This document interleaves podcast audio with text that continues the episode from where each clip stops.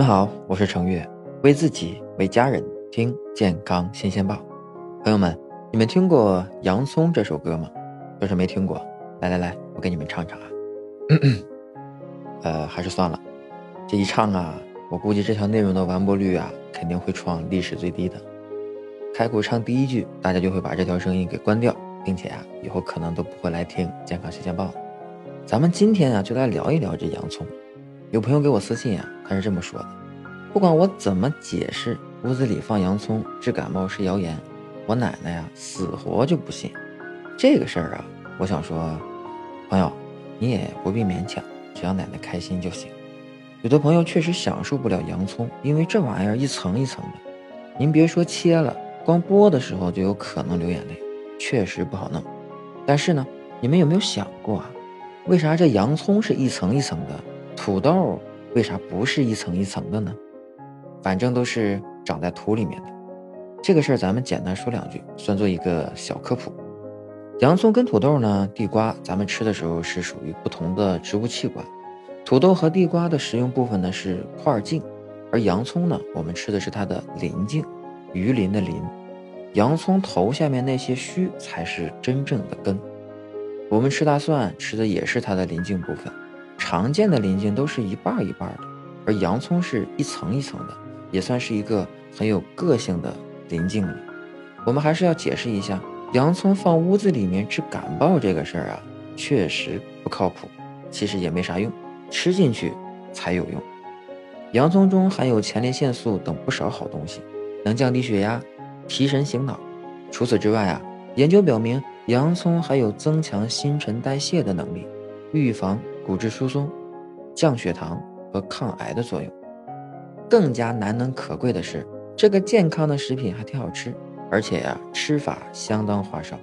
历史上最受欢迎的做法就是古法烧洋葱、法国洋葱汤，还有油煎洋葱圈。现代人爱吃的沙拉、汉堡里面也少不了洋葱的身影。所以啊，尽管奶奶要放在屋里面，你呀。知道是咋回事就行。这经常做饭的人啊都知道，切洋葱真的是太难受了。就光听到切洋葱这三个字儿啊，我估计都已经感觉到辣眼睛了。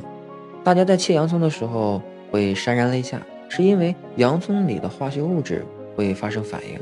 这种化学物质啊，接触到眼睛之后会带来一定的刺激性，然后呢你就哭了。那怎么切洋葱不流泪呢？我跟你说一个最有效的办法。你听好，那就是找别人切，简单、直接、有效果。当然了，要是你找不到别人帮你切，你也可以试着把洋葱放水里切，或者说切洋葱的时候啊，旁边您放一盆水也是有效果的。还有一个办法就是把洋葱稍微冷冻一下再切，这样呢能降低这种氧化物的挥发速度。人类种植洋葱的历史呢是相当的漫长。可能有七千年甚至更长，从古埃及人的记录中啊，到圣经旧约中，都有人们食用洋葱的记载。一般认为洋葱起源于西亚一带，不过野外的祖先现在已经没有了，所以啊，一切都是推测的。您听听就好，丰富一下自己的冷知识。这玩意儿也没办法求证。洋葱跟之前讲过的什么香菜呀、韭菜一样，也是一种让人爱恨相当对立的食物。不过，大部分外国人还是十分喜欢它的，甚至在中世纪的欧洲，洋葱经常被当作非常非常贵重的东西，用来做结婚礼物和租金。无独有偶，古罗马皇帝尼禄也曾经一度认为洋葱能够改善他的嗓音，一直以来对洋葱都是大加赞赏的态度。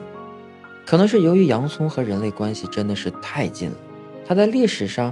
还曾数次被当作天赐良药来解救瘟疫和大灾。十四纪的时候啊，黑死病在欧洲肆虐，当时人们就相信在房间中摆放一个洋葱可以抵御黑死病。后来，这个谣言又有了很多的变种，比如切成片的洋葱放在屋子里面可以预防感冒什么的，一直流传到现在。不要以为我们中国人是不爱吃洋葱的。目前世界上洋葱消费量第一的国家就是我们中国，第二是印度。呃，这个呢可能也是因为和人数有关系啊。在中国，洋葱被拿来拌木耳、炒猪肝、做烧饼馅儿。洋葱生吃的话，口感会比较脆辣；做成腌菜，那是相当的爽口。炒过之后呢，和肉混合在一起，又能去腥，并且呢，还能增加一些甜味儿，可以做调料，可以做辅料，还可以做主料。最后啊，我还要提一个东西，这个东西叫洋葱红酒，不知道大家听没听说过？据说这个东西呢，又有保健的作用，非常呢受人喜欢。不过呀，我要特别提醒大家的是，这超市里面购买的洋葱红酒啊，是在酿造过程中就进行了处理，所以啊，就算没有保健作用，也不会中毒，您呀可以放心喝。如果您要想自己在家用红酒直接泡洋葱的话，您呐还是别这么弄，因为这红酒开瓶之后啊，保质期只有几天，长期浸泡着洋葱很容易变质，所以啊，您还是小心为妙。另外，本身不喝酒的人，用喝洋葱红酒的办法保健，这也是不可取的。您呢，就。